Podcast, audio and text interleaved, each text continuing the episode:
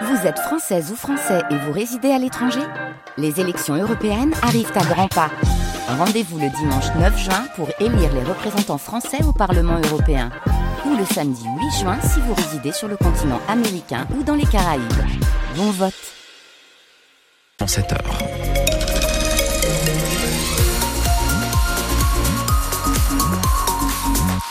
Trafic très marqué en ce moment sur l'autoroute A1 avec déjà 20 minutes de temps de trajet supplémentaire.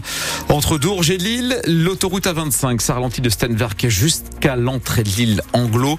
Voilà pour les difficultés pour le moment. On fera un point complet à la fin de ce journal, bien sûr.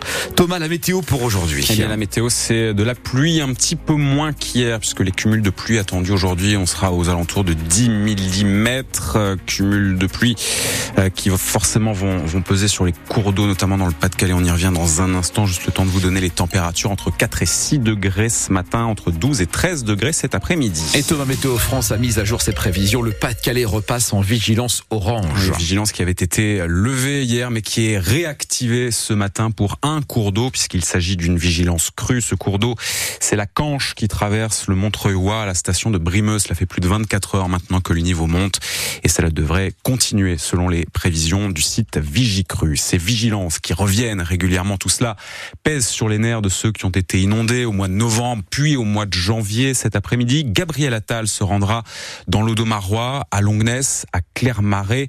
Une visite pour rencontrer des sinistrés. Euh, visite également à Blandec, où habite Vincent. C'est stressant, euh, ça crée un mouvement de panique. Il y a une peur qui s'est installée depuis le mois de novembre où dès qu'il pleut, ça stresse, les annonces font stresser. Et puis euh, il y a des gens, malheureusement, ils ont commencé pour la énième fois leurs travaux et ils ont peur de voir tout repartir à l'eau. Nous, euh, on n'a pas fait de travaux, donc on en reprend une, bah, c'est tout, on en reprend une. On a tout perdu, nous. On ne peut rien perdre de plus. Perdre du temps. Et doit-on revenir ici? Doit-on pas revenir? Quand on tourne ici euh, dans l'impasse, euh, on a la boule au ventre, hein, on n'a pas envie de revenir. Hein. Je peux vous dire que euh, la première inondation, on est revenu tout de suite, on a nettoyé. À la deuxième, on a refait la même chose avec les amis, on a tout nettoyé. Et la troisième, ça a été le coup près où là, on n'a plus envie. On n'a plus envie. Et je peux vous dire que là, pour le quartier, c'est très dur pour tout le monde. Hein. On est dans l'ignorance totale, on ne sait pas à quel sens on va être attrapé. Et est-ce que ça va recommencer? C'est là, c'est la période des grandes marées et malheureusement, là, on a peur. Le témoignage de Vincent à Blandec, commune située dans le bassin de la A, cours d'eau qui est ce matin, lui, pour le coup, en vigilance jaune. Les pompiers du Pas-de-Calais, hier, ont effectué une douzaine d'interventions en lien avec des inondations. Le Premier ministre Gabriel Attal est attendu sur place en début d'après-midi. La mère et la sœur de Mohamed Mogouchkov ont été arrêtés hier à Calais. Oui, Mogouchkov, l'auteur de l'attentat d'Arras le 13 octobre octobre dernier, selon la préfecture. Sa mère et sa sœur qui ont dénoncé les actes de Mohamed Mogouchkov ont été contrôlées toutes les deux hier en gare de Calais. N'avaient pas de titre de séjour valide. Elles ont donc été placées en retenue administrative afin de vérifier leur situation. Il et elle dénoncent leurs conditions de travail ainsi qu'un manque de reconnaissance. Des infirmiers ont prévu une opération escargot ce matin sur l'autoroute A1.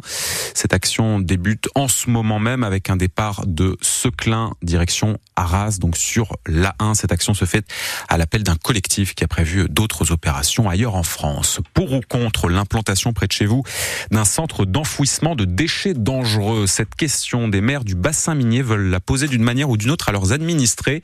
Ces élus s'interrogent sur l'arrivée prévue en 2027 à R5 d'un centre de stockage régional porté par une filiale de Veolia. Pour peser dans le débat, les maires veulent organiser une votation dont la forme reste à définir. Nous y serons tout à l'heure à 7h30. Près de Douai, un incendie en fin de journée hier. C'est dans une maison de Brebière. Les pompiers ont dû déployer deux lances à eau afin d'éteindre les flammes. Il y avait sur place un homme âgé de 54 ans. Il a inhalé des fumées mais n'a pas été emmené à l'hôpital. France Bonheur, il est 7h04. C'est le rendez-vous annuel des euh, people et des soirées télé. Le festival Sérimania se dévoile sa programmation. Le rendez-vous est désormais bien installé du 15 au 22 mars à Lille. Des projections, des avant-premières, des expositions, des rencontres. Tout cela a été dévoilé hier soir avec cette année encore des séries venues du monde entier et beaucoup d'attentes pour les femmes, une, pour les fans, une programmation Stéphane Barbero qui joue sur deux tableaux, le futur et la nostalgie. L'un des thèmes cette année, un thème qui se dégage, c'est l'intelligence artificielle. Ce sera en soirée d'ouverture. Le problème à trois corps. C'est une super production Netflix par les créateurs de Game of Thrones, tiré d'un roman de science-fiction chinois que détaille la directrice du festival, Laurence Herzberg. C'est une série qui fait la jonction entre la révolution culturelle chinoise et le futur et cette intelligence artificielle qui vraiment est partout et qui infuse énormément nos métiers et la création. Comme dans cette autre série, à voir sur Arte. Gary? Gary Kasparov, le champion d'échecs, qui affronta en 96 un ordinateur. Genius. Rematch sur le match retour Kasparov et Deep Blue, l'ordinateur d'IBM, parce que c'est la première fois que la machine est vainqueur sur l'homme. Face à l'avenir incertain avec l'IA, beaucoup de séries se concentrent sur la sphère familiale. Tu te souviens de moi, mais tu sais pas qui je suis. T'es revenu foutre la merde. Frédéric Lavigne est le directeur artistique du festival. On a souvent des figures de parents un peu écrasants qui ont une sorte d'empire. Alors ça peut être la drogue, ça peut être une petite boutique, qui vont le léguer à une fratrie qui va souvent se déchirer un peu parce qu'ils ont des points de vue très différents. Mais Série Mania a de quoi réconcilier tout le monde avec les acteurs de Plus belle la vie qui rencontreront leurs fans. Et puis alerte à toutes les patrouilles.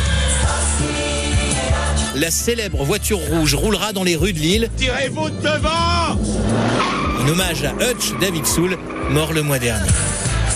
Et il y aura pour cet hommage la projection d'ailleurs de deux épisodes de Starsky Hutch réalisés par Michael Mann. Attendu sur place aussi Audrey Fleurot, des acteurs de Plus belle la vie, Gossip Girl. Vous nous dites ce matin au standard de France Bleu Nord quelle série vous aimeriez revoir à la télévision, une série qu'il faudrait relancer. En attendant sur francebleu.fr, vous avez un article où vous retrouvez la programmation de Série Mania 2024. L'an dernier, le festival avait attiré 85 000 visiteurs. En football maintenant, Valenciennes se qualifie pour les quarts de finale de la Coupe de France. Lille est éliminée. Je commence par qui? Mauvaise ou bonne nouvelle, Lille ou Valenciennes? Oh bah, euh, allez, euh, bonne nouvelle. Bonne nouvelle, Bonne nouvelle. Et bah donc c'est Valenciennes. La bonne nouvelle pour Valenciennes, c'est gagné. Le VAFC s'est imposé hier soir face à l'AS Saint-Priest. Euh, victoire 2 buts à 1 face au club de National 3. Euh, Valenciennes qui est en difficulté, on le sait, en Ligue 2. C'est donc une bonne nouvelle pour le club. Victoire qui fait du bien au moral, nous confirme le capitaine valenciennois Geoffrey Cuffot. Ça apporte euh, du positif. Depuis le, le mois de janvier, euh, voilà, on arrive euh, euh, à gagner des matchs, à faire meilleure impression sur le terrain, dans les attitudes, dans les valeurs. Donc ça, c'est hyper important. Et c'est aussi ce que la coupe nous a permis de, de, voilà, de travailler. Donc on va avoir un match supplémentaire et on va le jouer à fond comme le championnat. On est des compétiteurs, on a envie de jouer, on a envie de gagner. Et puis on a envie de, de faire un, un- un parcours. Maintenant, euh, ça nous permet aussi de mettre des choses en place, d'enchaîner les matchs. Euh, Tout le monde est concerné, tout le monde a du temps de jeu.